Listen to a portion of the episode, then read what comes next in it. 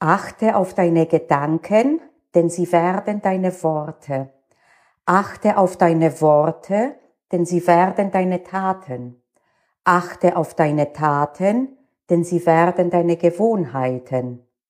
Achte auf deine Gewohnheiten, denn sie werden dein Charakter. Achte auf deinen Charakter, denn er wird dein Schicksal. Ich bin Panayota Lakis, ehemalige Universitätsprofessorin und passionierte Juristin. Neben mir sitzt Justus, das Juramaskottchen. Zusammen sind wir Jura-Examen stressfrei. Der Mitgliederbereich, in dem du echte zivilrechtliche Vorlesungen richtig vom Original findest. Und das Beste daran, du kannst sie wann, wo und so oft du willst anschauen, wenn du die App nutzt, sogar offline. Diesen Spruch beziehungsweise diese Reihenfolge von Feststellungen und Empfehlungen habe ich zum ersten Mal gehört in dem Film über das Leben von Margaret Thatcher. Ähm, sie sitzt irgendwann bei ihrem Arzt und sagt das. Und da war mir schon das Haar zu Berge gestanden und äh, ich hatte das aber noch nicht so voll erfasst, diese Tragweite. In den letzten Jahren ist es mir aber bewusst geworden. Es beginnt alles bei den Gedanken, alles. Und es endet wirklich bei unserem Schicksal im Sinne von den Erlebnissen, die wir produzieren. Ich gebe dir mal ein einfaches Beispiel. Hast du als Gedanke, dass du dir sagst, ich kann nicht eine gute zivilrechtliche Klausur schreiben oder ich bin faul oder was auch immer. Das ist alles ein Gedanke, den du dann verbalisierst. Und er ist aber nicht mit Fakten zu äh, tatsächlich zu verwechseln. Denn der gilt auch dann, wenn du die Sachlage völlig falsch eingeschätzt hast. Es ist ein Gedanke von dir über die Sachlage. Ich habe schon mal erzählt von der Studentin, die zu mir kam und äh, die der Ansicht war, sie sei nicht in der Lage, eine gute zivilrechtliche Klausur zu schreiben und äh, die das schon einmal tatsächlich äh, im Freischuss getan hatte und sich darin dann bestätigt sah. Und ich habe sie ein einziges Mal gecoacht und ich habe sie vor allen Dingen weggenommen von diesem Gedanken, dass es halt so ist und sie hat sich um einen ganzen Notenpunkt verbessert im Examen und hat wirklich gute zivilrechtliche Klausuren geschrieben. Das heißt, das, was sie davor gesagt hat und gedacht hatte und verbalisiert hat, das war ein Irrtum. Es war maximal eine Momentaufnahme des Typs, Bisher habe ich noch nicht viele vernünftige Klausuren geschrieben. Das ist eine Feststellung, ja. Ich bin nicht dafür, dass man die Augen zumacht äh, und äh, Kopf in den Sand und äh, Popo in die Höhe. Nein, aber merkst du, was es für einen riesigen Unterschied machst, macht, ob du sagst, ich kann keine gute Klausur schreiben oder ob du sagst, bisher habe ich keine guten Klausuren geschrieben. Es ist ein Riesenunterschied und es lohnt sich darauf zu achten. Und ja, Sprache ist wichtig. Das gilt auch für das Gendern übrigens, auch wenn ich hier gerade vielleicht ein Fass aufmache. Aber Wissenschaftlerinnen sind sich einig, dass die Sprache natürlich nicht unmittelbar etwas beeinflusst, aber sie nagt unten und unterhöhlt die Dinge und sie bringt Grundannahmen, die als solche sich dann verfestigen. Und das gilt für alle Gedanken, die man hat und die sich dann eben in Worte manifestieren. Und deswegen, was ist das für ein Unterschied, ob du sagst zum Beispiel, ich weiß es nicht oder ich weiß es noch nicht?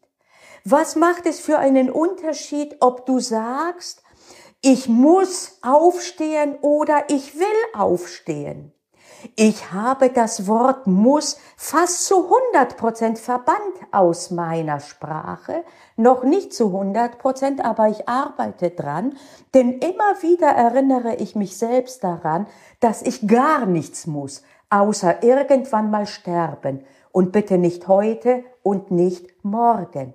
Den Rest, den will ich den will ich vielleicht deswegen, weil ich nicht ins Gefängnis kommen will oder weil ich nicht die Steuerfahndung bei mir im Haus haben will. Aber letztlich will ich es. Ich muss es nicht, ich will es. Und das ist ein Riesenunterschied und auch für dich und beim Lernen ist es ein Riesenunterschied, ob du ab jetzt nicht mehr formulierst mit Botschaften, die dich in eine Schublade stecken, sondern dass du maximal sagst, wie gesagt, bisher habe ich noch nie mehr als fünf Punkte geschrieben. Okay, Faktum. Nächster Schritt, lass uns daran arbeiten, dass du ab jetzt mehr als fünf Punkte erzielst. Kein Problem. Viel leichter zu bewerkstelligen. Der Fokus ist ganz ein anderer, als wenn du sagst, ich kann keine gute Klausur schreiben. Denn was impliziert das? Ich bin irgendwo defekt. Ich bin irgendwo unzulänglich. Nein, bist du nicht. Und selbst wenn du an der einen oder anderen Stelle Sand im Getriebe hast, hast du lediglich Sand im Getriebe und das heißt, wie kriege ich diesen Sand eben dann raus? Und das ist ein riesiger, riesiger Unterschied. Und ich empfehle euch wirklich aufzupassen halt, was ihr sagt vor allen Dingen. Genau genommen, was ihr denkt, denn das ist die Vorstufe.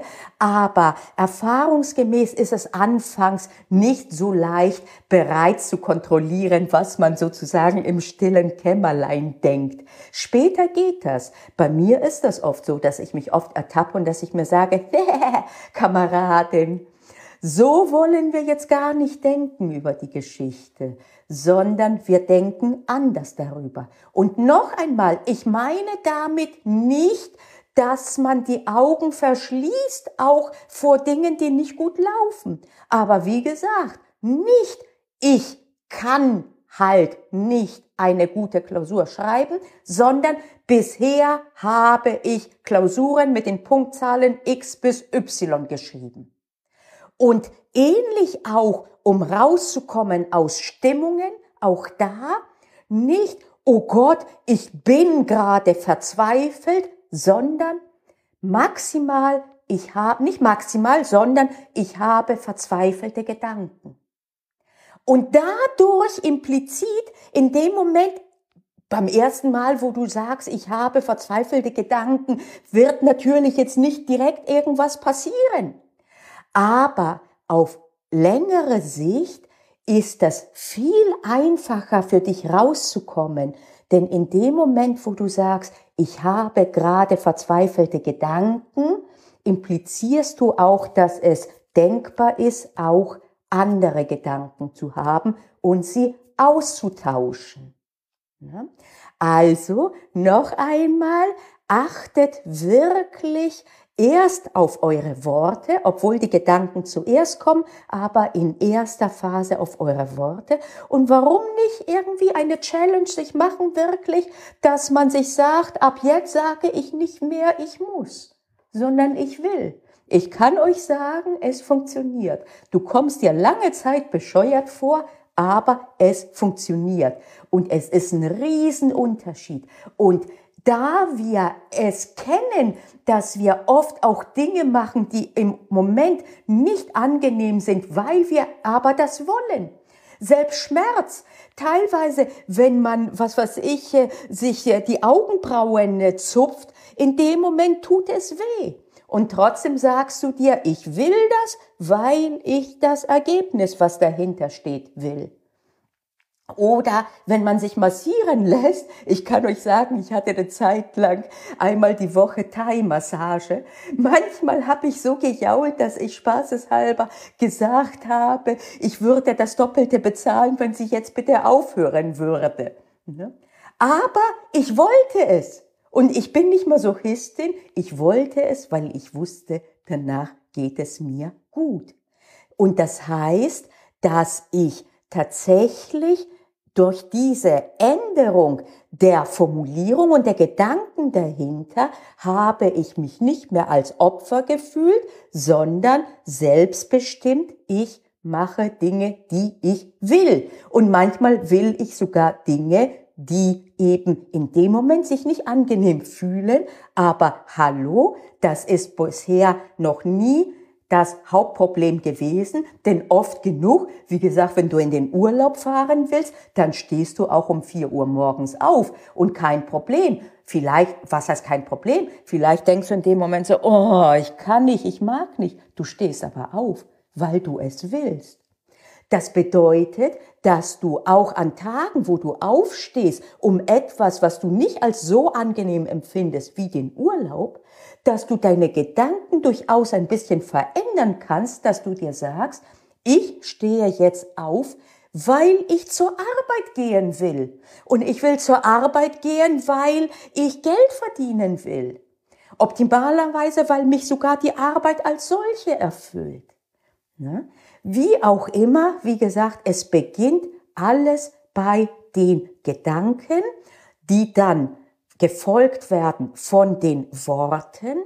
Die Worte prägen dich insofern, als dass die Wahrscheinlichkeit, dass du entsprechend handelst, größer ist. Und das Handeln ist das, was unseren weiteren Gang formen wird.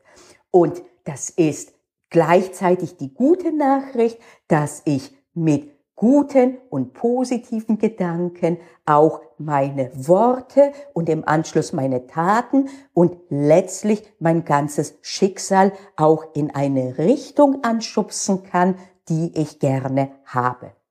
In diesem Sinne, achtet auf eure Gedanken, denn sie werden eure Worte, achtet auf eure Worte, denn sie werden eure Taten, achtet auf eure Taten, denn sie werden euer Charakter, achtet auf euren Charakter, denn er wird euer Schicksal.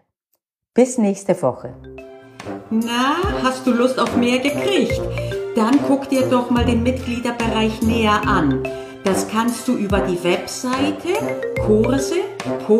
kurse.juraexamen-stressfrei.de oder du kannst auch insofern reinschnuppern, wenn du auf YouTube gehst, auf meinem Kanal dort, dem Jura-Examen Stressfrei, habe ich eine eigene Playlist, wo ich immer wieder Original-Content aus dem Mitgliederbereich für alle zur Verfügung stelle, damit du reinschnuppern kannst. Und auch damit du was davon haben kannst. Also dann, bis nächste Woche, schätze ich mal.